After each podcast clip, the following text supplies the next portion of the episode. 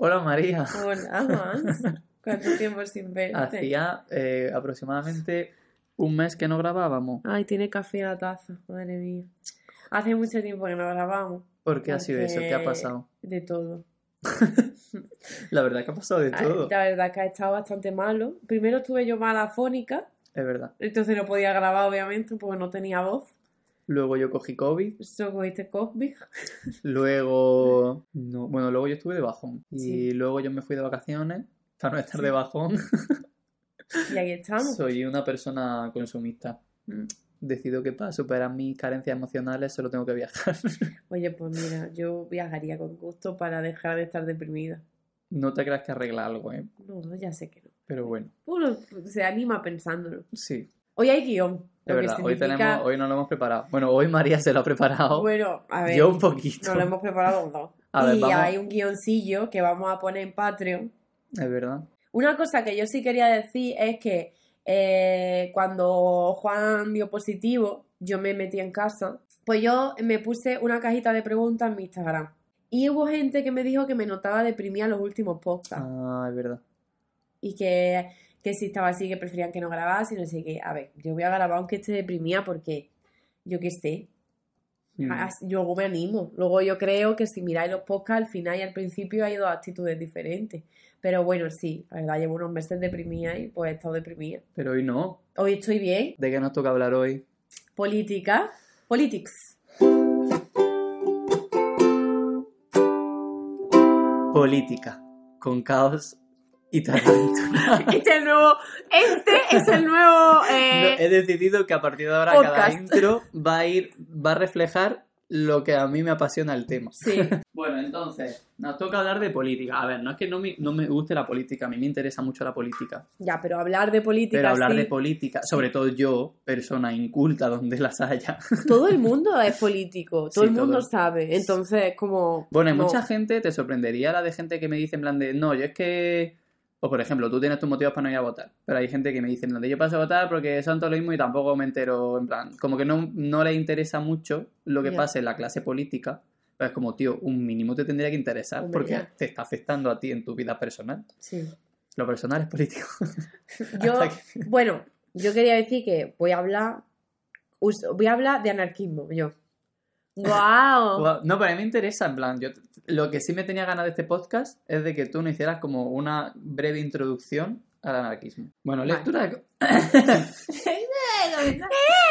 Pocos gallos me salen en el podcast para la de gallos que tengo yo. Vale, en Patreon voy a leer uno. Marshmallow, Ujú. ¿vale? Ha dicho, el amor, ese sentimiento que, me, que es, un- es- es una persona que es poeta, ¿vale? Vale. El amor, ese sentimiento que me destroza por dentro, pero me agrada mucho sentir eso por alguien. Es como bonito y doloroso, es extraño, no sé. ¿Qué pensamos de esto que ha dicho? Vamos a juzgar a esta persona. ¿Tú eres de las que opina que el amor no puede ser doloroso? Yo creo que si duele no es amor. No. Pero a veces... El amor duele, pero es como que el dolor no define Ah, lo que vale, es el amor. vale. Claro, Vale, o sea, el amor sí. puede llegar a doler. Hombre, imagínate que yo quiero mucho a Gonzalo y ahora Gonzalo me deja. Pues yo le quiero y me duele muchísimo O sea, quererle. Yo lo veo como que el amor es un sentimiento como, como en el que te abres tanto, o digamos que te muestras tan vulnerable, que es más fácil que algo que ocurra te haga daño que si no... Claro. O sea, yo creo que hay que separar eso, que son cosas que puede pasar por las circunstancias, de la creencia muy nociva de que si te hace daño es porque te quiere. Ah, vale, O no, no, cosas no, no. así, No como- era por ahí. Las demostraciones de amor no son, no son malas nunca. O sea, Mm. jamás. Pero esto es como la creencia esta de que los celos en realidad Es son síntomas de que te quiere de verdad. Bueno, Amiguis, Habla, ¿Hablamos de los celos en el podcast de incidencia no relacional? mucho. Es que Se- es un o sea, salió el tema por el tema de Gonzalo y tal, pero no nos metimos. Mm. De hecho, está interesante porque últimamente he reflexionado yo mucho, mucho Uy, pero sobre bueno, eso. pero que ahora plan, re- estado reflexionando sobre si yo soy una persona celosa y cómo entiendo yo ese sentimiento.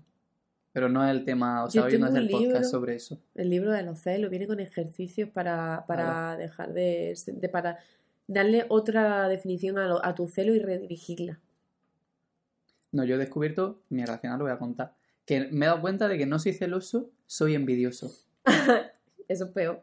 En ¿No? plan, cuando, No sé, perdona, Juanjo. cuando una persona quiere algo conmigo, si quiere, al- o sea, si está con otra gente o pasan otras cosas, no me genera ningún tipo de emoción negativa, aunque los celos no sean negativos como tal. Pero si una persona que no quiere nada conmigo tiene algo con otras personas, mm, me da envidia. Entonces, no es como celos, Ah, es vale, como, vale. como que está teniendo algo que querría tener yo. Ya, Pero no es celos porque si lo tuviera conmigo, me daría igual que lo tuviera. claro. Hasta aquí mi reflexión sobre Eh, sobre mí Juan mismo. es un envidioso, pero un envidioso. Como yo quiero tener las cosas que quiero y si no las tengo me da envidia, claro. Joder. Eh, ahora de YouTube, Vale. ¿vale? Voy a Yo leer tengo este uno que leer, ¿eh? Ah, lee tú primero, entonces. ¿Sí? y luego yo. Así nos intercalamos. En, esta, en este último podcast sobre eh, la, res- la sobre el amor, es que no sé hablar, El amor. dijo Another Creep More 666. Qué miedo. Me hizo gracia escuchar lo de María con su amigo sobre lo de poner límites y no sentir emoción cuando una amiga te escribe, etcétera. Porque yo también tengo una barrera para todos mis amigos de la que ellos no son conscientes. Y jamás me había pasado eso tampoco de emocionarte al estar con un amigo de forma equiparable a un sentimiento romántico. Pero, y ahora viene el plot twist, hace relativamente poco conocí a un amigue con el que no sé por qué me abrí un poco más que con el resto de gente respecto a cómo soy mis movidas. Y descubrí que teníamos muchas cosas en común, que éramos más parecidos de lo que pensaba y con el tiempo he acabado por quererle tan intensamente como a los crashes más fuertes que he tenido. Pero no siento absolutamente nada romántico, y me jode un montón porque aún así es como tener un crash y como dijo Juan, eso es horrible y muy complicado. Y además se le añade la complicación de que como no nos enseñan este tipo de amistades nunca, y si lo hacen, lo hacen mal, probablemente me malinterpretaría si, lo si intentara explicarle esto o estrechar la relación de la forma que me gustaría, cosa que se suma a mi miedo de incomodar a esa persona y o que rechace mi afecto. Eh, me parecía interesante leer este comentario para, para reafirmar mi posición. No, es que yo también lo había leído, también me pareció muy bonito. O sea, muy bonito. Que me había parecido muy interesante y, hombre, muy Mm. bonito que sientas eso. Hombre, yo creo que mm, yo siempre he sido una persona mm, que ha sentido, o sea, yo cuando tenía, yo qué sé, 13 años, decía yo, que- o menos, o sea, yo, yo, yo lo tenía muy claro, yo decía, yo de mis amigas me enamoro. O sea, yo lo decía así. Porque yo tenía sentimientos muy, muy fuertes por mi amiga. Además de, yo siempre he sido una persona, o sea, se supone, porque como todo hay que patologizarlo, que un rasgo de las personas con trastorno límite de la personalidad es que tienen una persona favorita de la que dependen emocionalmente. Y yo eso lo he hecho siempre. Entonces, sí, es que no, que no está bien, ¿no? Pero que yo Mm. sé que lo he hecho. Eh, entonces, yo, mm, esa, esa amiga era mi persona favorita y yo solo hacía planes con esa persona, quería estar todo el rato con esa persona, la idolatraba, la miraba admirada, todo lo que hacía me encantaba, yo a mis amigas nunca les, ve- les veía defectos. Lo que pasa es que, la, a ver, la vida es así y tampoco, yo qué sé, voy a venir yo aquí a cambiar el mundo, pero la gente pues te decepciona, te rechaza, te abandona y al final una persona que lo vive todo de forma tan intensa, incluso el dolor, porque es muy bonito cuando el amor lo sientes muy intenso, pero si el dolor lo sientes también muy intenso, pues es un poco más chungo. Entonces, ya tanto, tanto, tanto que mi reacción fue automática fue siempre que conociera a alguien o tuviera una relación con otra persona de amistad, mm, poner barreras y hacer como una como un distanciamiento. Yo en verdad podría entrar mucho en el tema eso de sentir cosas fuertes con amigos, pero es verdad que yo nunca lo he vivido como tú. O sea, yo sí, sí que la he vivido como de forma súper natural, en plan, con Ani y con Eva sé que tienen una relación mucho más intensa que con otra gente, tal, contigo también, es como, pero como que nunca he tenido esa sensación de, o sea, esa parte dolorosa que dices tú. A ver, yo pienso que, no sé, a lo mejor yo creo que soy una persona que se adapta poco a los cambios. A lo mejor yo soy una persona que si te distancia, ¿vale? Yo lo entiendo como un distanciamiento. En el- al mismo tiempo que tú lo entiendes como mm, simplemente nuestras circunstancias vitales han cambiado, pero Mm. mis sentimientos son los mismos. Vale, pues dímelo, ¿sabes? Yo lo necesito. Yo no me comunico mucho, ¿vale? Mm, Podría comunicarme mejor, pero es que hay veces, casos concretos, en los que lo digo constantemente y constantemente sigue siendo lo mismo, ¿sabes? Y es como Pero, por ejemplo, eso, contigo y mi amiga de Madrid nunca lo he hablado, en plan, como que pasan meses en los que no nos vemos y luego cuando nos vemos Ya, no noto que la relación ni tampoco... ya. Tú y yo llevamos un año y pico viéndonos todos los días las caras. Pero ¿cuánto tiempo estuvimos sin vernos? No, ya, sí, sí. No sé, o sea, como que... Y nunca, lo he- nunca creo que lo he tenido que verbalizar con nadie, me parece. Bueno, con Shuri una vez. Porque ella lo necesitaba. Es porque ella me lo dijo a mí. Ah, claro. Bueno, hemos dejado el podcast de política para el siguiente.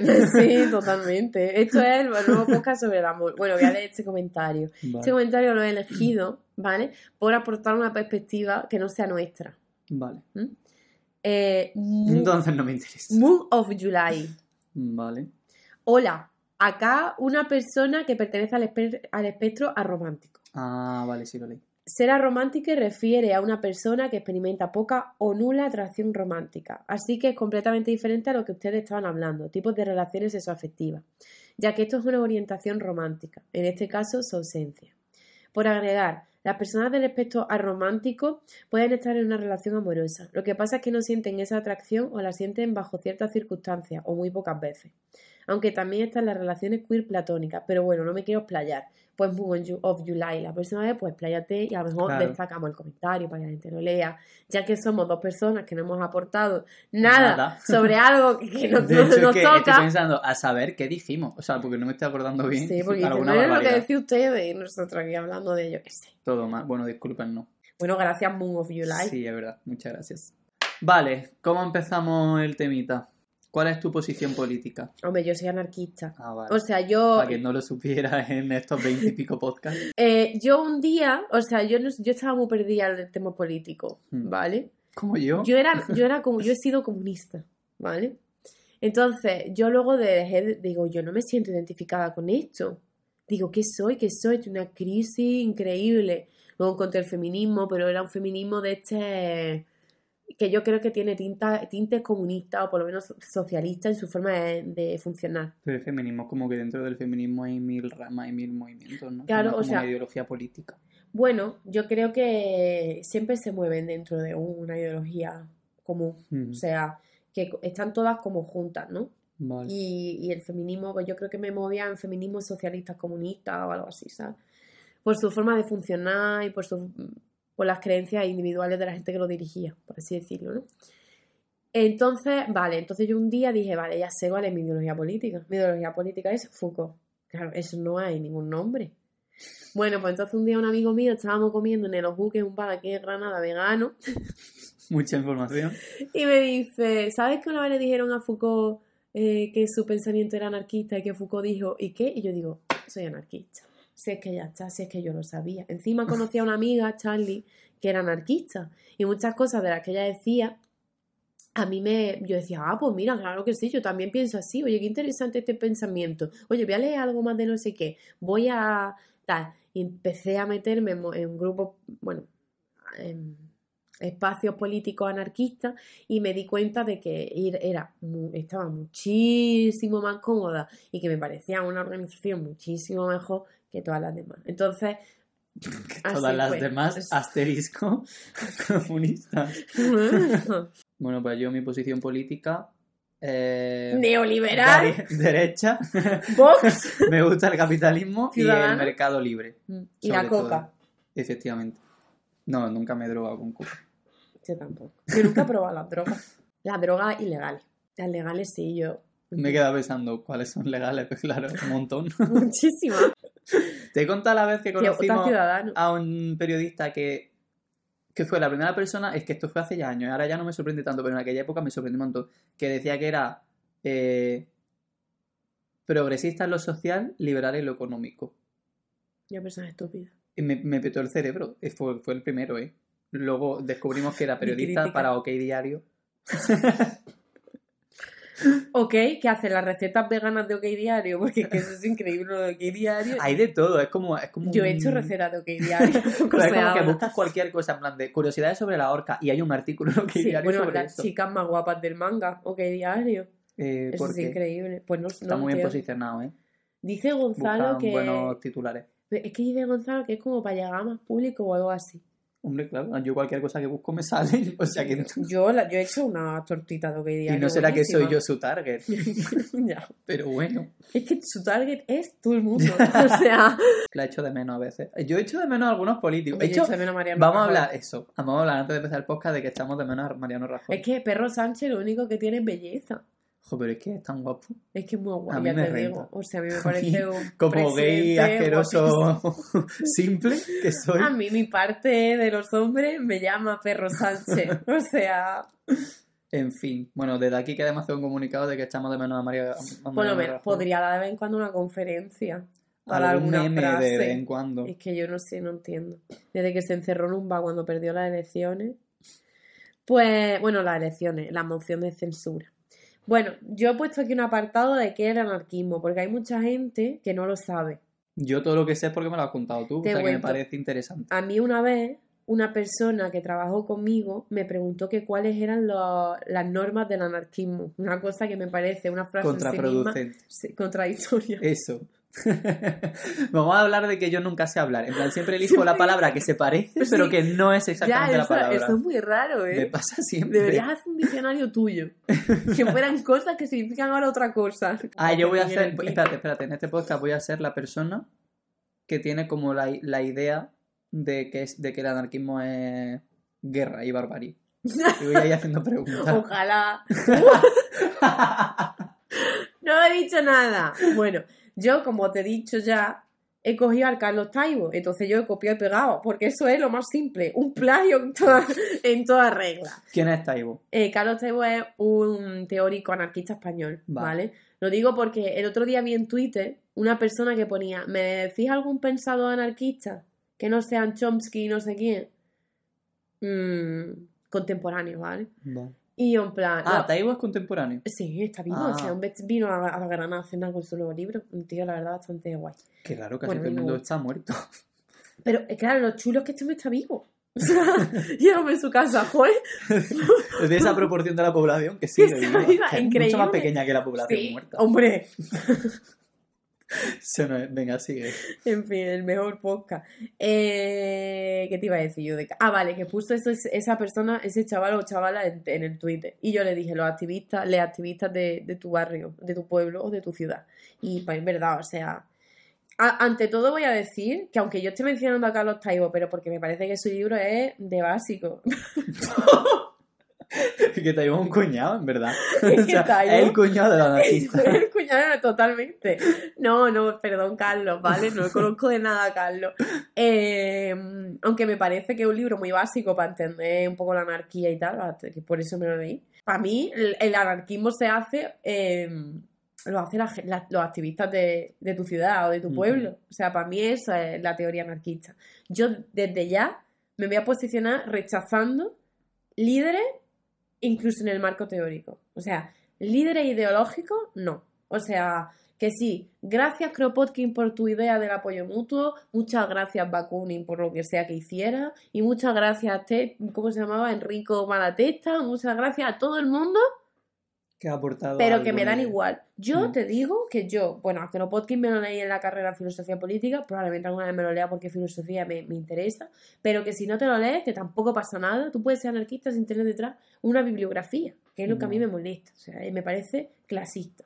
¿Qué dice Taibo? Dice que el anarquismo es el rechazo de todas las formas de autoridad y explotación, entre ellas las que se articulan alrededor del capital y del Estado, la defensa de las sociedades asentadas en la igualdad y la libertad y la postulación de resultas de la libre asociación desde abajo. Eso dice Taibo, ¿vale? Dice, el anarquismo asume o debe asumir una posición no dogmática en todos los ámbitos de la vida. Esto quiere decir que no hay ningún principio ni siquiera los propios que no puedan ser discutidos. No sé si me he explicado bien. Es Da decir, igual. que, que me, me explicó Gonzalo porque hay mucha gente en Twitter. Yo es que desde que me he hecho Twitter estoy descubriendo nuevos mundos. No siempre agradables. Entonces, eh, me. Yo desde que me quité Twitter estoy descubriendo otros mundos. ¡Agradables! Bueno, Eh, bueno, me explicó por qué hay gente que usa libertario como sinónimo de neoliberal. Porque es que leía una que decía, por favor, que no sea libertario. Mierda, es libertario. Y yo en plan, vale, esta persona no está usando libertario como realmente es. O sea, los movimientos libertarios son movimientos como con este tipo de pensamiento que se pueden, o sea, como que Taibo hace una distinción en el libro entre anarquismo y, y movimiento libertario. Yo no lo hago. Para mí un movimiento libertario es la plataforma antidesahucio, digo, de estos desahucios. O el 15M fue un movimiento libertario. Eh, yo qué sé, para mí mm, la antipsiquiatría es un movimiento libertario también, en fin, como libertario no es neoliberal y me gustaría que se dejara de usar.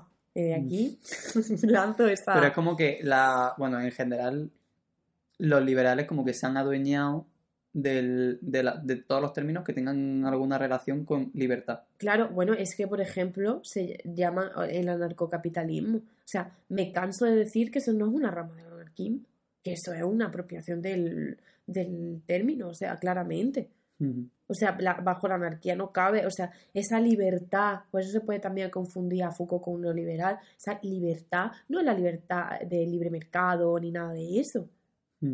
O sea, no. Yo he puesto aquí como una- unas cosas que comparte toda la gente que es anarquista, ¿vale? Unos principios así básicos, que son la horizontalidad y la no existencia de líderes, la no creencia en la democracia, el rechazo a votar, que es un movimiento anticarcelario, bueno, antirrepresivo en general. Es decir, bueno, bueno, O sea, todo lo que conlleve que haya un poder por encima. Claro, o por ejemplo, o darle poder a las instituciones para reprimir y controlar. La abolición del trabajo y el na- anarcosindicalismo, y ahí, bueno, pues, la autogestión, el apoyo mutuo y la solidaridad. Pero explícanos un poco. O sea, que yo ya lo sé, pero la gente no lo sabrá. En plan, si rechazas esto, ¿cuál sería la, o sea, vuestra propuesta de, entre comillas, organización? O sea, estos son como los principios. La horizontalidad básicamente es, por ejemplo, tú estás en un grupo político, la horizontalidad significa que no hay una persona que mande o no hay gente mandando, ¿sabes? Ujú. O sea, se intenta que todo el mundo pueda participar. Entonces, por eso, cuando tú vas a un, a un, a, a un grupo político mm, anarquista o libertario, eh, no hay votos. En el sentido de que, o sea, tú habrás estado a lo mejor en algún grupo político y la gente dice, vale, ¿quién vota a favor de hacer esto? Y en contra, no, eso no se hace. Se, se hace un consenso. Pues yo no quiero hacer esto. Vale, pues se habla, se intenta llegar a un término medio, se intenta llegar a algo en lo que estemos todos cómodos, cómodos, ¿sabes? Lo, que no hay líderes, básicamente, ¿no? Y luego, pues no votamos la democracia, pues porque... A ver, yo tampoco creo en la democracia. Yo soy antidemocracia. Soy fascista. No, pues, a ver, es que para mí esto es controvertido. Yo no voto en las generales, sí voto en las andaluzas, ¿vale? Yo personalmente, yo no soy la representación de nadie. Me parece, me parece igualmente que estoy tirando mi voto a la basura cuando estoy votando a... Yo no creo en ningún partido político, a mí ninguno me representa, me parecen todos como una, una cúspide muy alejada de la población, que no representa realmente el interés de nadie. Ahí se pierden los intereses de las minorías. Eh, no hay nadie que sea tan inclusivo para hacer nada, todos son una excepción. Y yo qué sé, no sé, persona que votó al, PSOE, ¿está usted contento? No, ¿verdad? Pues ya está, a mí qué me estás contando. ¿Cuál- La, alternativa, yo qué sé, pues organizarse en grupos locales o pequeños, grupos más pequeños, en los que se pueda representar mejor el interés de la minoría o el interés general. Pero claro, esos son pensamientos utópicos. Y yo hago una defensa de los pensamientos utópicos y no tiene por qué ser nada malo. O sea, siempre que mm, yo tengo finalidades utópicas, pero bueno, eso lo tengo puesto para madera. Luego, anticarcelario por motivos obvios. La cárcel es una mierda. O sea, la cárcel es un órgano represor de ciertos mm, tipos concretos de población. Son la, viene desde, desde la Edad Media cuando se encerraba a los vagabundos o a la gente que pedía en la calle o a los enfermos o a los pobres, ¿sabes? Y los psiquiátricos también vienen de ahí, porque vienen todos de la misma raíz, por eso son lo mismo. Me gusta cuando en María se apasiona. Ya. Bueno, el anarcosindicalismo, pues un ejemplo es pues CNT. Dentro de, de la posición que tú puedas tener mm, contra el trabajo asalariado, mm, por ser alienante y tal, por lo que todo el mundo sabemos, pues bueno, mm, la CNT representa una buena opción horizontal, se supone que tiene una, una organización pues, eh, horizontal, la que no, no, no, no están estatalizadas, es decir, no es como comisiones obreras, lo siento, con perdón, además tengo gente a la que quiero que está en comisiones, Eh, ni eso que son ya como instrumentos del Estado, ¿sabes? Bueno, mira el último acuerdo, en fin, yo qué sé, mierda. Y luego la autogestión, pues bueno, la autofinanciación, la, la gestión de los recursos. Es que no quiero hablar yo todo el rato. Vale, pero es que yo no tengo que decir. Bueno, yo me puedo posicionar en, en lo que hago yo. O sea, yo, por ejemplo, yo sí que voto. Bueno, María ya lo sabe. Entonces, yo hubo una época en la que sí que estaba como muy, muy metido en todo lo que pasaba en la clase política, sobre todo después del 15M, que yo estuve allí acampando con mi hermana y tal. Después del 15M, que me pilló a mí en selectividad, me tiré como todos los años de la facultad, que tenía una carpeta en el móvil en el que me iba guardando por partidos qué hacían tipo, para que cuando alguien me hablara de o defendiera alguno, yo tuviera argumentos. Porque yo era, en plan, tenía Claro, que ser más listillo mm, del. analítica. claro. O sea, yo tenía, yo, que, yo tuve mi época de, pues, de eso, de que yo quería de todo estar enterado. Ahora ya no. Yo ahora ya paso de todo. Ahora tengo una carpeta en la que cosas que me dicen, cosas que borro para tenerlo Sí, visual. De hecho, ahora lo borro todo. O sea, ahora casi que no guardo nada, pero la carpeta aún la tengo, ¿eh? La de aquella. O sea, durante mi carrera tengo todo guardado de todo lo que pasó. Entonces, cada vez que salía una propuesta, guardaba qué partidos votaban a favor, quiénes votaban en contra, no sé qué, qué proponían algunos, qué otros no. O sea, yo como que quería estar claro que todo, evidentemente, eh, ahí todavía ni existía. No. No, los primeros años no existía Podemos. A finales de la carrera y así, aunque bueno, esos pues otros que también decepciones constantes, pero bueno, como que, lo- como que estaba intentando entenderlo todo y todos los días leía noticias y como que estaba intentando tal. Luego empecé a trabajar. Yo creo que ya a raíz de empezar en la vida adulta dije, a mí ya el espacio mental no me da para estar pendiente de estas cosas, de alguna me entero obviamente porque soy una persona que vive en sociedad, pero, pero ya no estoy tan al día como estaba cuando era universitario. Y, y eso sí que sigo votando, sí que soy persona mm, demócrata que ha crecido en un sistema y no se ha planteado salirse de tal sistema, simplemente como que me cuestiono qué se puede hacer dentro del propio sistema sin salirme de él. Lo Hombre, cual- hay muchos tipos de democracia. Está la representativa, la que haya una, una participación mucho más directa. O sea, yo sé que yo como persona Creo que sí. tiendo siempre más, lo que he dicho al principio del podcast era broma, evidentemente, a una democracia socialista progre, Claro. en plan, como, como que tiro del- más del lado progresista y tal, y obrero, pero claro, tampoco... Pero eso, como que no me salió yo de- del sistema en el que estamos. O sea, yo mm, realmente no, no, que no me gusta a mí como criticar a la gente dentro de la izquierda, vamos a decirlo, que de ideología diferente. O sea, yo, todas las bromas que hago de los comunistas es porque la gente de ideología comunista, ¿vale? Tienen como Ah, bueno, paréntesis para decir que me he criado, en realidad sí que me eduqué en grupos comunistas, porque casi, bueno, casi todos, no voy a decir todos, pero una gran parte de mis compañeros eran comunistas. Yo también he de decir que pienso, y eso era mi apartado de crítica al movimiento anarquista, no solo va de lo que dice la gente, sino la mía. o sea, sí que pienso, por lo menos en Granada, ¿vale? Vale. Que lo, so- yo veo mucho eh, sectarismo. Es que ahora mismo creo que soy una cuñada diciendo esto. O sea, creo que hay gente que realmente no se da cuenta de lo abiertos que son los grupos comunistas, los que puede entrar todo el mundo. Siempre entiendo que los grupos anarquistas tengan mucha reserva de que no entre cualquiera, porque eh, las acciones que se hacen, mm, vamos a ver cómo lo digo, La- las acciones que a veces no pueden, mm, puede que no entren dentro de la legalidad, ¿vale? Por eso, para no poner en, en peligro al grupo o a la gente que Ah, lleva a cabo vale. esas acciones, yo entiendo que no puede entrar cualquiera. También te digo, yo he visto mucha dificultad para entrar yo personalmente al grupo, me muevo por el, por el círculo y gente de esos círculos me conoce. Es decir, que creo que desde ese punto de vista soy una persona confiable. Sí que es verdad que ahora, pues sí que tengo un hueco, porque el movimiento antipsiquiatría y Orgullo Loco Granada en concreto tiene un... Y siempre lo hablamos en todas las asambleas, somos de ideología anarquista. Y la gran mayoría de gente que entra es anarquista y la gente que entra que no es anarquista se ve en la tesitura de tener que adaptarse no a la ideología, sino a la forma de- de organización. Porque la forma de organización es, una vez más, horizontal, consensuada eh, y bueno, la verdad que, eh, pues sí, sin más. Mucha acción directa, no te pido que sepas cuál es eh, la definición de plusvalía para entrar. Bueno, es que yo he escuchado de gente comunista muy metida en, el- en la política, que hombre, ¿cómo va a entrar no sé quién si no sabe lo que es la plusvalía? Digo, pues yo no solo no sé lo que es la plusvalía, no me interesa saberlo, nunca me ha interesado y espero no aprenderlo nunca. Y si alguna vez me cruzo con una definición, voy a no mirar.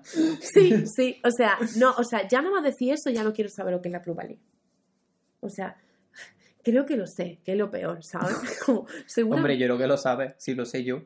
pero que no me interesa. Es que, quiero decir, no es que no me interese, es que creo que eso es elitista. Mm. Creo que está acotando los movimientos a gente con estudio, entre comillas, ¿sabes? Es como, no. O sea, no hace falta que. Mucha gente dice, yo nunca he militado, entonces no sé em, qué puedo hacer aquí. Tú puedes hacer lo que quieras, militar es muy fácil. Militar se puede militar de Vale, muchas formas. como persona en plan que ya más o menos sé, pero voy a hacer otra vez el papel del cuñado. ¿Qué tipo de acciones hacéis vosotros, vosotros? Hombre, una- En plan, cuando militáis, vale, pero por ejemplo, Yo me consta que ha habido en plan organización en plan cuando había algún desahucio o cosas así. Hombre, la plataforma estos desahucios yo creo que no se autodefiniría, por ejemplo, como anarquista, pero tiene una organización eh, libertaria y hace, bueno, y, eh, vamos, para mí es un movimiento libertario. Mm, hombre, yo creo que se mueven eh, con solidaridad, es una acción directa, puesto que van a parar el desahucio poniendo su cuerpo. O sea, yo creo que para militar, en el momento en que vas a romper la ley, tienes que saber qué penas te pueden caer. y entonces, pues ahí ya guardarte, pues taparte con lo que te puedas tapar e intentar que no te pillen.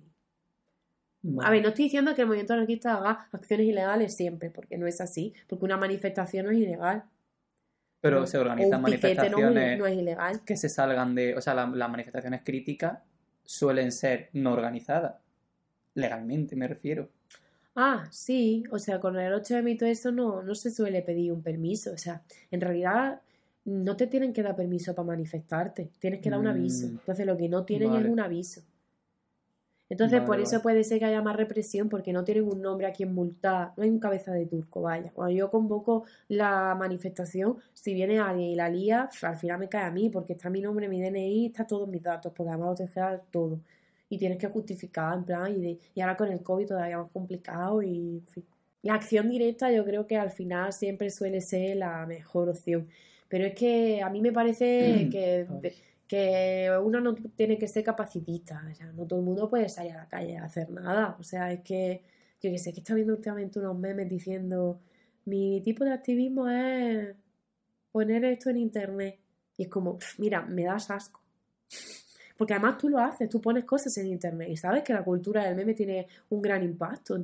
Entonces, también es tu activismo. Entonces, bueno, otra crítica al movimiento anarquista es lo que tú has dicho antes, ¿no? De la desorganización, Así que, o sea, normalmente, especialmente los comunistas, pues yo no sé qué tienen los comunistas, porque mira, que a mí una persona de derecha, la gente de derecha además es como que ignora el anarquismo, o sea, el anarquismo está ignorado hasta unos puntos inimaginables, pero los comunistas tienen una fijación, que es reírse del movimiento anarquista.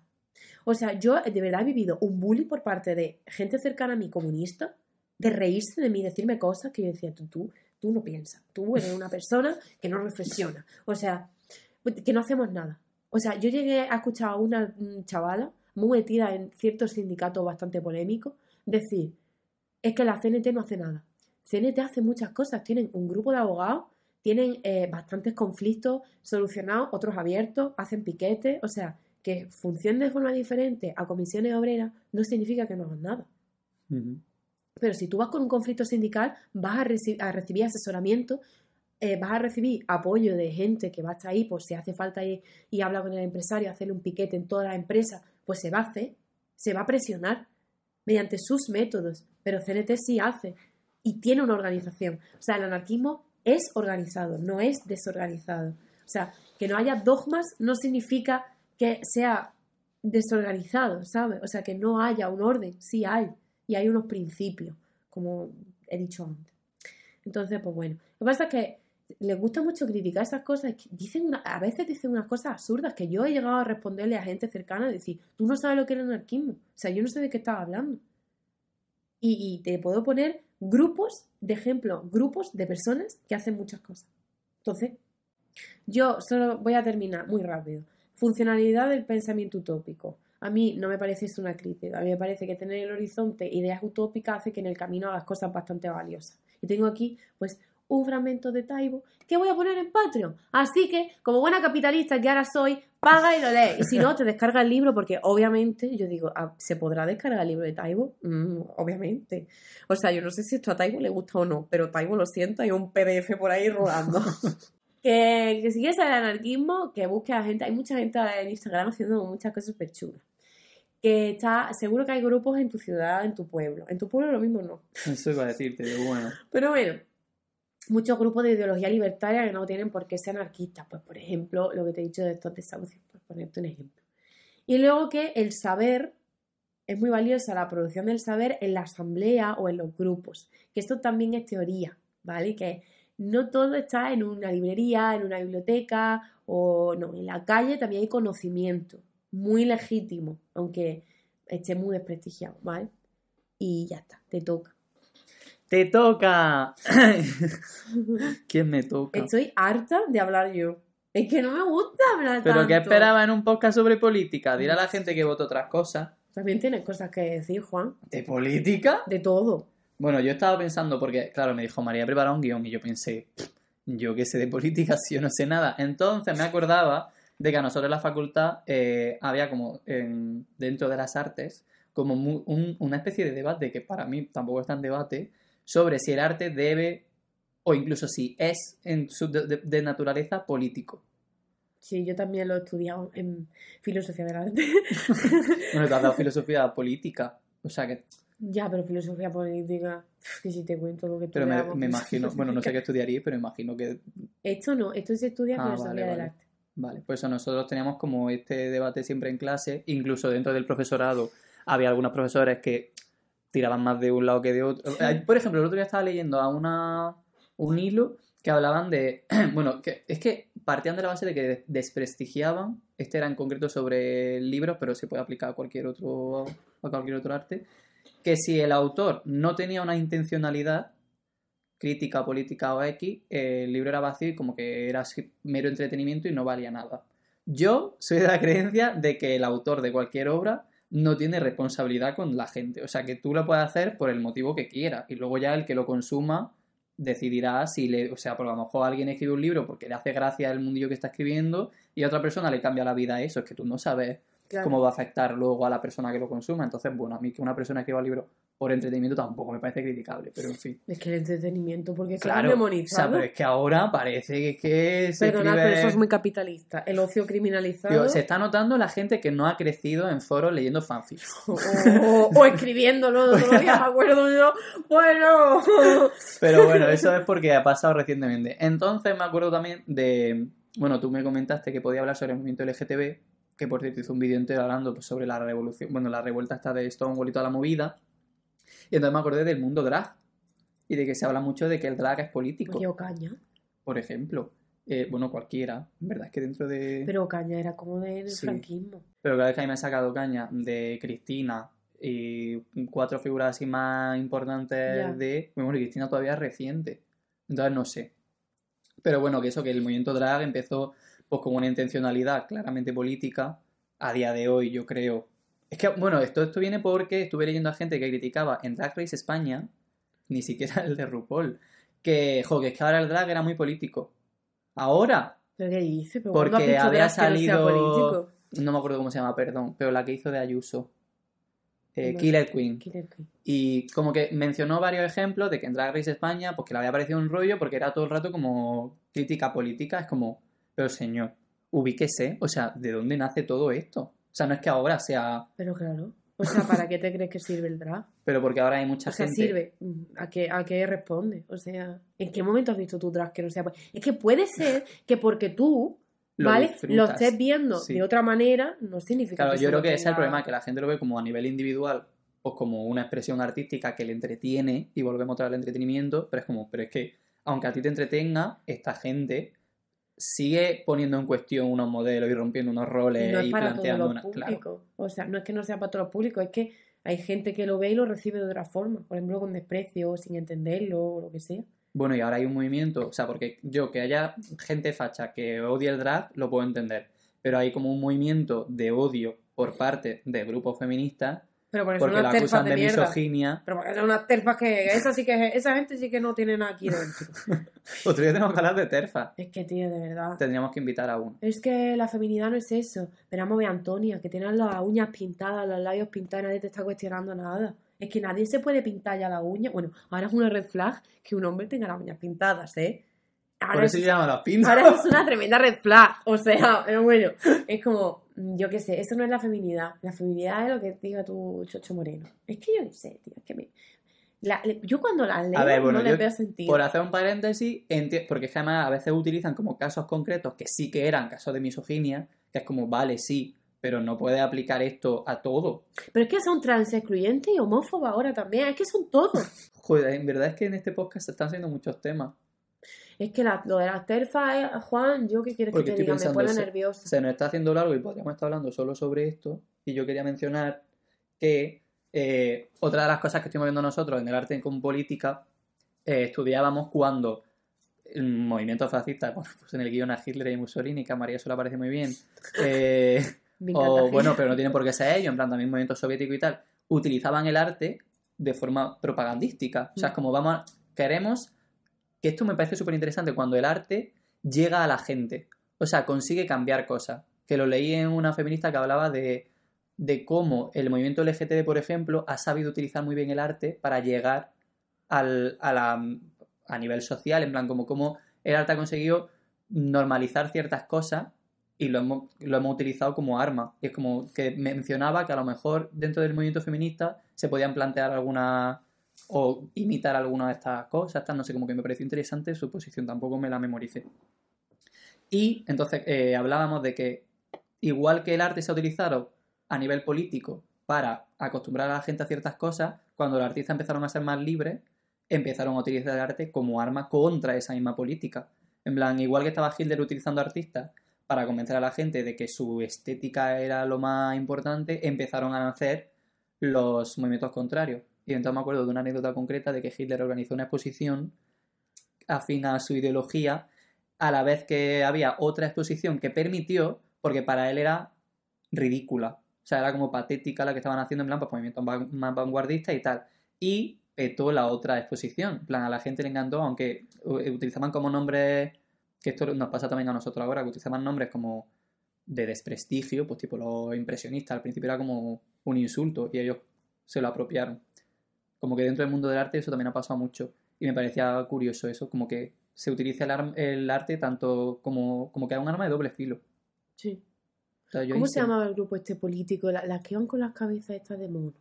Grupo artistas, monos, feministas.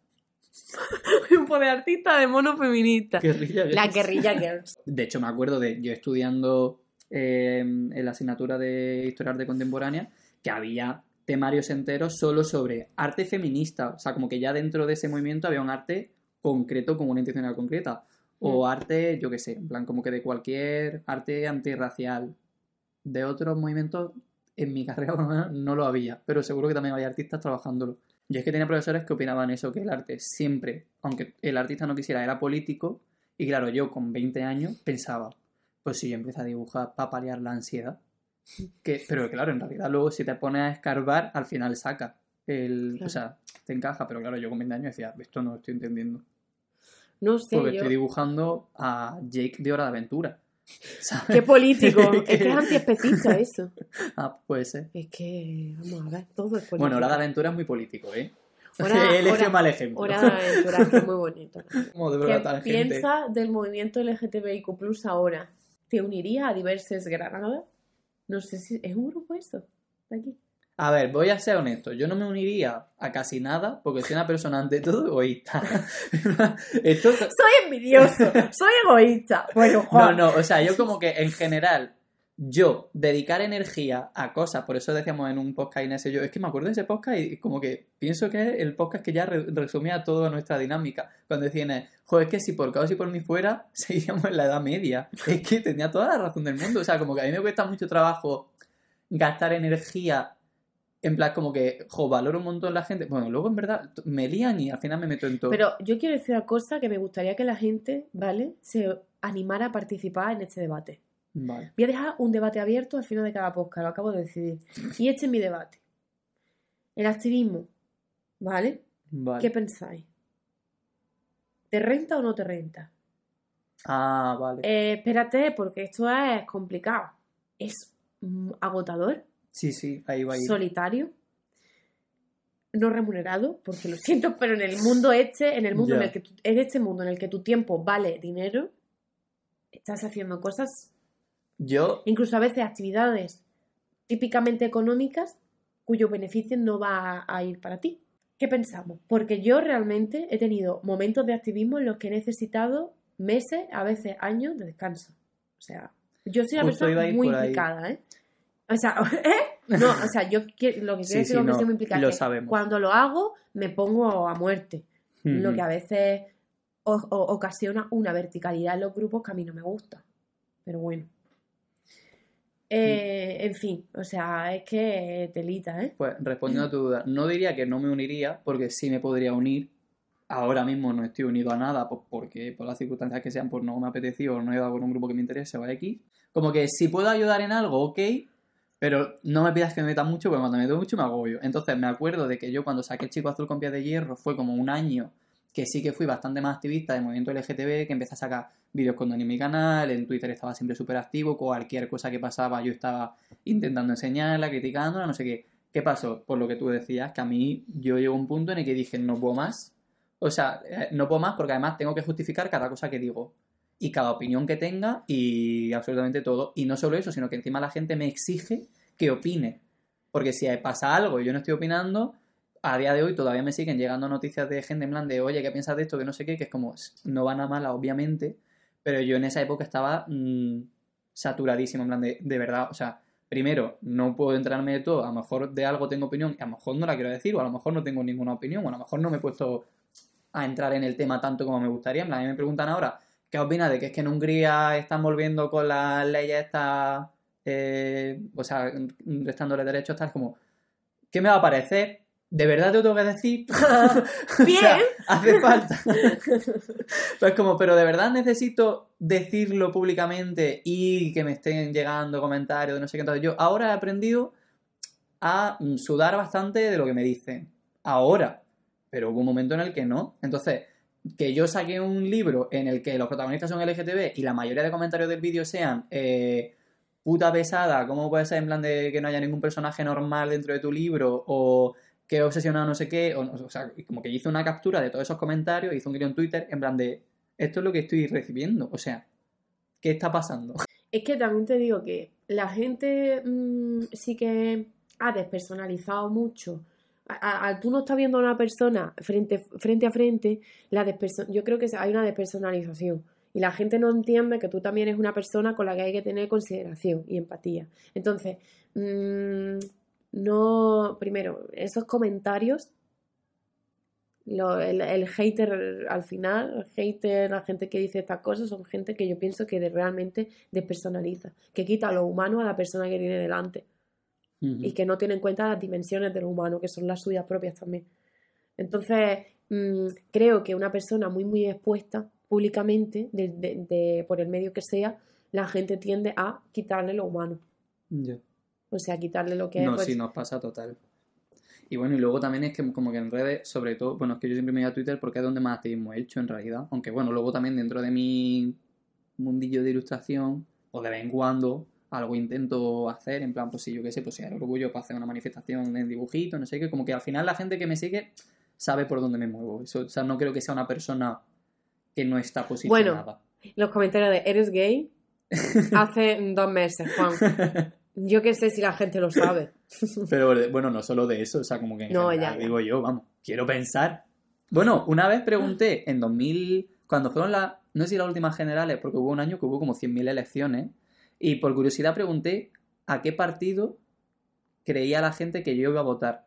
Por, curiosidad mía, en plan de a ver dónde, me coloca la gente. Tío, la gran mayoría dijo Pacma.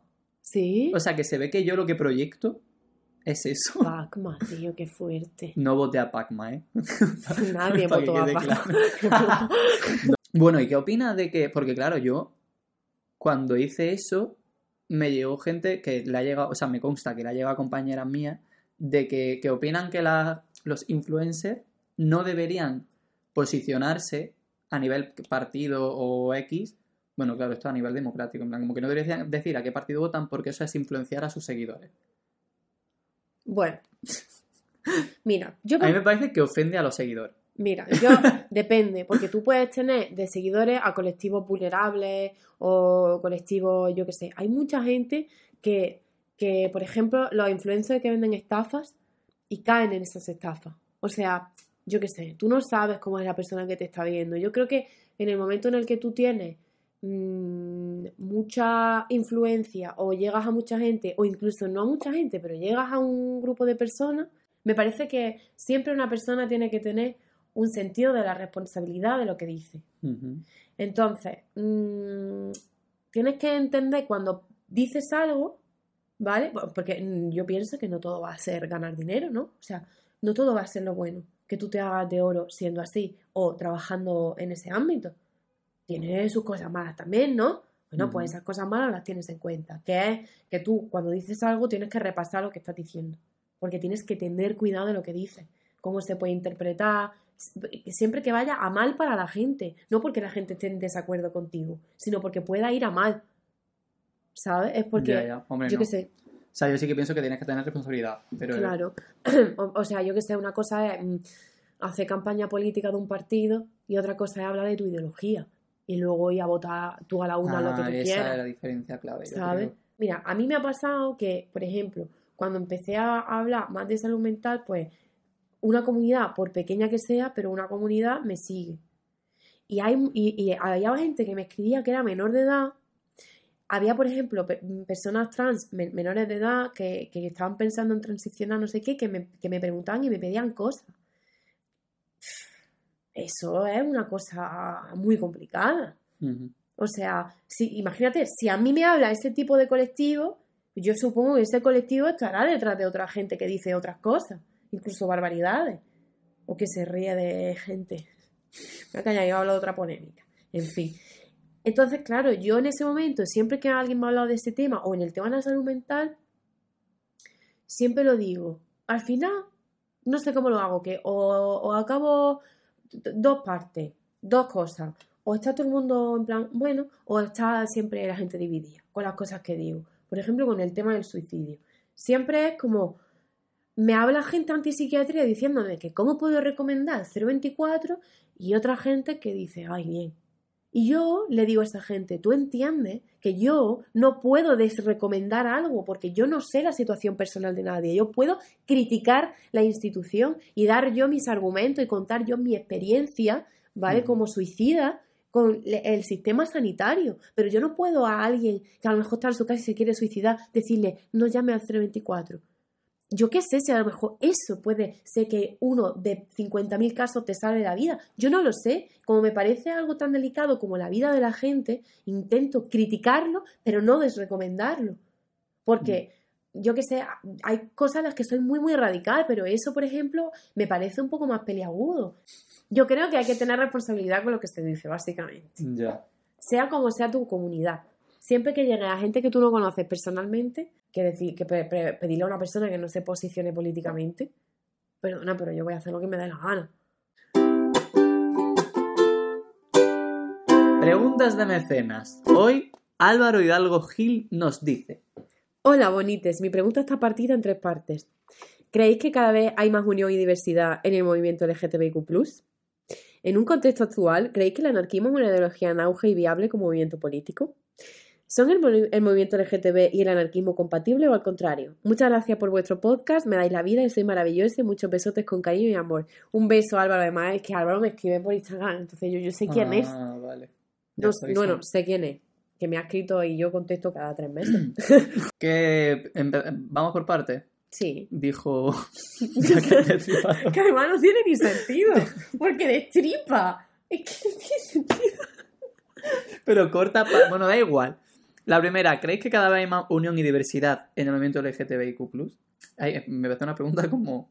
Unión no, diversidad sí. ¡Siguiente! Es verdad que unión no. De hecho, que cuanto más. A ver, me parece interesante porque cada vez hay como, o por lo menos yo me entero de más debates que puede ser que existieran cuando yo no me enteraba. De hecho, existirían. Pero es verdad que ahora entiendo como que cada vez se tratan más temas Mm. y se ponen en cuestión más cosas. Yo cuando empecé en el movimiento LGTB pensaba que era simplemente poco más que luchar por nuestros derechos y para ahí. Que, Hay- que ya es bastante. Hay mucha gente que se piensa que el movimiento es solo G. Eso es verdad. Y no. Y que el movimiento es solamente. Tu tío no homosexual. Y que el movimiento, y que el movimiento es solamente que no nos peguen y nos maten. Y Ya.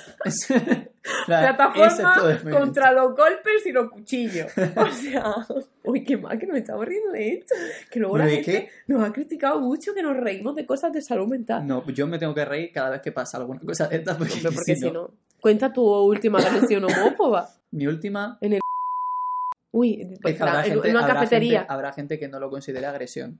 Aunque lo es. Pero habrá agresión. gente que diga. Es que tenéis la piel muy sensible. Bueno, mi Pues última yo fue... sí, mira los granos que tengo. Mi última... Mira, también ese día me pilló que yo estaba muy chiquito, María lo sabe. Pobrecito. Entonces tampoco podía yo decir nada en ese momento. Pero que te tenga que pasar eso, la gente no tiene Pero- corazón. Bueno, po- poco me pasa, yo creo. Un poco me pasa para lo que me tenía que pasar. De hecho, poco me pasa últimamente, para las cosas que pasaban. Pues estaba yo solo ahí tranquilamente tomándome mi café porque tenía cita en la peluquería, esto es muy importante que se sepa, porque me he pelado aunque no se note. Y eh, había dos señores tomándose algo en otra mesa porque era la terraza. Y llegaron dos chavales preguntándoles que si la zona roja, que qué era la zona roja. Y dijeron, no, no es zona roja, es zona azul, solo que estaba pintada por encima, yo no sé qué historia. Total, que dijeron, ah, vale, gracias, no sé qué, y se fueron. Y entonces, al irse ellos, cuando ya no les escuchaban, menos mal, dijo uno de los de uno de los señores, "Ah, se pensaron que no nos damos cuenta de que son maricones. A mí ese comentario me impactó mucho. Pues por un lado pensaba, Increíble. tienen que ir con un cartel, en plan, como advirtiéndolo, porque tampoco es que estén haciendo No. nada por disimular. O sea, yo no sé. Eso, que, eso- es que hay que disimular. Claro, o sea, es como que no, ¿Tú no disimulas entendía. que eres estúpido? Hay que preguntarle a ese hombre. Claramente no. No, La- no Pero como que no entendía el comentario ni siquiera desglosándolo. O sea, como que no entiendo por qué ellos tendrían que fingir que no lo son. Pero no, porque ellos quieren reafirmarse constantemente. Entonces, como, está con el amigote, es como, "Ah, soy muy hombre, ¿vale? Y él, sí, sí, lo sé, yo también lo soy. Ya está. Podían decirse eso sin más. Sí, porque de hecho, por suerte, dijo ese comentario y no siguió la conversación. Pues claro, ya estaba con el oído puesto, faltaría Claro. más. Lo mismo el otro dirá, ojo. Y dirá, ah, tú no. ¿Y qué hacía yo aquí desayunando contigo? Ya. Se estoy intentando ligar. Ay, ojalá hubiera sido ese el desenlace, pero no. No, porque Simplemente el otro se rió. Y siguieron desayunando. Fue una risa incómoda. Ojalá hubiera sido una risa incómoda porque la otra persona no está de acuerdo y no se lo quiere decir. Uy, eso me ha pasado, ¿eh? Más de adolescente. De escuchar cosas y reír me la pasa en el gracia. bar. Y luego decir, "Uf, Mira, cada vez que me cuentan un chiste en la que la esposa es tremendamente mala y el marido está muy cansado de ella, ¿para qué te casas, estúpido? a Inés me resuena, voy a hacer, siempre menciono a Inés en estos podcasts, que una vez me dijo, joder, te quiero pedir perdón, eh, en plan, a ti, como representante del colectivo que soy, porque estaba, en plan, estaba con unos chavales en el rocódromo, estaban haciendo comentarios súper homófobos, y yo todo el rato estaba, como, obviamente no estaban de acuerdo y quería decirle algo, pero no me atreví, no les dije nada y ahora me siento mal. Y yo como, Inés. Pero es que tú también tienes que ver en qué situaciones Claro. te ponen en peligro. O sea, primero, es que no. Es que, porque iba- primero que ni siquiera tienes que decir algo. O sea, porque iba a tener que decir tú algo porque estos sean subnormales. O sea, no subnormales. Sean. ¿Qué se dice? Yo qué sé, tonto, no, tampoco. Imbéciles, no. Que no se puede insultar en este país. Joder, con el wok. La cultura verdad. del wok. ¡Qué horror! Hay un udon. Ir sin más, ese fue, ese fue el último episodio. Que es bastante amable. Dentro de las cosas que yo puedo escuchar. Porque dijo, es que se pensarán que no sabemos. Lo dijo con amabilidad. Claro, no fue un. "Eh, tú pensabas que no somos maricones". Además, como en este tono así como, como de gapo. A veces que tiene la garganta. Y yo como pensando. Pero la cosa es que antes de que ellos se fueran, la reacción. Es que esto también me, me impacta. O sea, estas dos personas habían sido muy amables con los chicos en su respuesta. O sea, no fueron en ningún momento. Yo creo que es una típica reafirmación de la masculinidad. Entonces, como, claro, ellos, esos dos chavales se fueron y no tuvieron ningún momento incómodo con Es ellos. como- Pero en cuanto se fueron. Te doy indicaciones, te doy indicaciones, pero sin mariconadas, ¿eh? Sí. Pero claro, como, pues tío, dímelo, en plan, por lo menos que sepa que eres así de asqueroso. Ya. Pero no me lo diga a la espalda. Bueno, sí, dímelo a la espalda. No, pobrecillo, De hecho, sí. una agresión que ellos se ahorraron. Claro, claro. De hecho, sí, si, si me tenéis que decir algo, decídmelo cuando yo ya no escuche. Hablar, a ver, Juan, es envidioso, egoísta, le gusta que hablen a su espalda. Sí, por favor. o sea, hoy estamos si son cosas resumen. negativas, a mí no me lo digáis. A mí esto de que la gente vaya de frente no me viene bien. Vale, en un contexto actual, ¿creéis que el anarquismo es una ideología en auge y viable como movimiento político? En auge no está y no ha estado nunca. y luego, viable sí. Viable es, en realidad. Silenciado también. Oye, o sea, yo creo que siempre ha estado Bueno. silenciado y viable es. Y no tiene más que ver que realmente una organización así puede funcionar. Y de- véase fraguas. Pero ¿de dónde dirías tú que nace como ese esa imagen general que existe en el imaginario colectivo Mira, de que el anarquismo es prender fuego? Es que, yo qué sé, hay una idea, además está, a mí me molestan los uniformes. Por ejemplo, si tú eres anarquista tienes que ir con tu uniforme. Mm, Mm, chica, pues las chicas van de leopardo, no sé qué. A mí eso me molesta. Yo siempre que conozco una persona anarquista, activista, que va vestida normal, Es que la admiro tanto. De hecho, es que me gusta mucho. Es como, bien, pues no se preocupa por el uniforme, porque luego está, la gente de uniforme al final son gente que se queda muy en la superficie. Bueno, mm, la, la- la- la gente pintas en general. Entonces puede ser que venga de ahí, también puede ser que venga por de un desprestigio. Al final tú como comunista que estás constantemente diciendo cosas que en realidad no tienen fundamento para decir porque no me puedes poner ejemplo, más que se dice que, pues al final estás contribuyendo al desprestigio constantemente. Y bueno, te vuelvo a repetir que tu forma, o sea, a mí que en asamblea decida por voto no me parece bien, me parece que hay mucha gente que queda excluida y no satisfecha, pero tampoco voy a poner y a decir que tu sistema no es válido, ¿sabes? Entonces, pues bueno, yo creo que puede venir por un desprestigio general. El anarquismo creo que Pero no, amenaza muy claro, es- directamente cosas muy importantes que la gente no quiere que le amenacen, como por ejemplo por el autoritarismo o yo qué sé, muchas cosas así, o ya te digo, la, muchas de las acciones cuando se salen de la legalidad, entonces pues por eso está mucho más perseguido, mucho más peligroso un anarquista. O sea, eh, un libro del Comité Invisible que se que yo no sé quién dijo un día, leí a alguien diciendo que el Comité Invisible y Tikkun eran comunistas, pero no, en todo caso a lo mejor un comunismo libertario, pero es que tampoco, porque es un anarquismo insurreccional. Entonces, no sé, como creo que la gente no tiene muy es claro, insurreccional. Como llamando a la revuelta. Vale. O sea, un anarquismo en el que, por ejemplo, yo hice un trabajo y, y- y comparando a Harry Negri y el Comité Invisible, que son como ideologías diferentes, pero que yo les veía punto en común. Entonces, eh, me acuerdo que leí mi libro en el que yo decía, y claro, aquí el Comité Invisible, pues, hace una defensa férrea de que se puede, de robar en los supermercados. Y yo saqué un 8 en el. Digo, y yo aquí diciendo que hay que robar en el supermercado y mi profesor poniéndome un notable. Espectacular. ¿Qué ha pasado hace poco? Un ¿Qué te voy a episodio. decir? Si hubo una persona que me hizo mucha gracia que decía que tú no sabes si iba a cambiar la caja de gambas por heroína. Esa persona vive en una película. O sea, vive en el pico. De verdad, en Trainspotting, ¿sabes? Pero es que hubo mucha gente, a la gente que se sabe, porque yo la leía y decía, joder, esta persona o estudia Derecho o está licenciada en Derecho o ejerce, ¿sabes? Que le criticaban en plan, es muy listilla tú, ¿eh? Porque te has leído cuatro cosas de la carrera. Es que la carrera de Derecho te forma en Derecho, ¿sabes?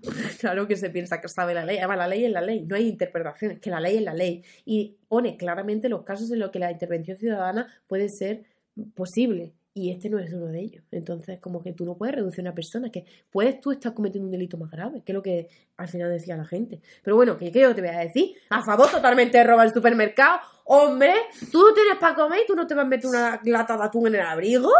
Y la gente diciendo, es que ha robado gamba, no ha robado leche. Y si le apetece una gamba, que es Navidad, en la mesa que se ponen. Hombre, perdona, es que soy vegano. en plan, roba, pero roba con conciencia No, la verdad es que me parece bastante clasista decir que lo de las gambas. Pero bueno, en fin, no come animales. Pero aparte de eso, si esa persona come animales y quiere robarse unas gambas, que se las robe. Parece espantoso que alguien Eso siempre haga por esas encima cosas. del especismo. Total, que sí, que es que prohibieron el libro del un libro del Comité Invisible, creo que se llama La Insurrección que viene, porque llamaba a, a- a- a la desobediencia, a la insurrección y hacer como muchas movidas como robar por ejemplo. Defiende robar y todas esas esas cosas. Entonces lo, lo, lo prohibieron, prohibieron su venta. Pues no sé si hemos resuelto las dudas de Álvaro. Álvaro, Álvaro sí, está resuelto, claramente. Álvaro, ¿está resuelto? No sé, que no lo diga Álvaro mismo. Eh, pues nada, si queréis elegir el tema del próximo podcast, podéis elegirlo desde un euro en Patreon. Eh, Si queréis acceso al contenido extra 5, tenéis en los links en las descripciones de todo. Muchas gracias por escucharnos. Estamos en Spotify, YouTube, Apple Podcast y todas esas cosas. Eh, y ya está. Y feliz año nuevo. Que nos vemos en Bueno. dos semanas. Sí, ya. Mesa. Sabía que iba a decir eso. Gente que nos está escuchando, pues Adiós. se acaba. Y la gente que está en YouTube, entramos en la sección de Moira. ¿Y dónde está?